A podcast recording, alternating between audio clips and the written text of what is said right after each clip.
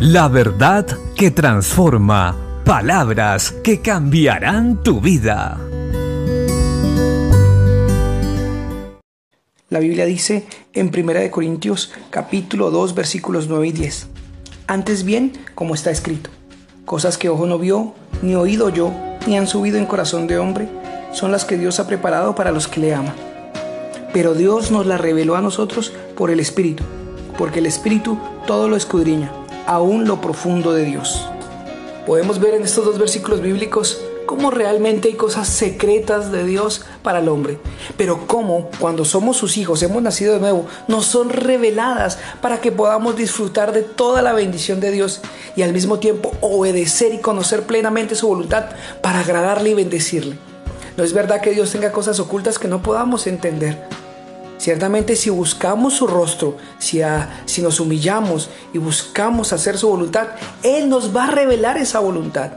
Aún cosas que ojo no vio, ni oído yo, ni han subido corazón de hombre, Él nos lo va a mostrar porque somos sus hijos y Él quiere enseñarnos a vivir bien y a disfrutar la vida que Él compró en la cruz del Calvario para regalarnos. Así que si tú realmente quieres hacer la voluntad de Dios, humíllate Reconócelo en todos tus caminos. Permite que el Espíritu Santo te dirija, te enseñe por medio de las Escrituras y vas a ver cómo vas a empezar a visualizar todos los planes de Dios para ti. Muchas personas se preguntan, ¿y cómo yo conozco la voluntad de Dios para mi vida? ¿Cómo sé? Humíllate, sé humilde delante de Dios, seamos humildes delante del Señor, reconozcamos que Él es Dios y que Él tiene todo preparado para nosotros, caminos de antemano para que andemos en ellos.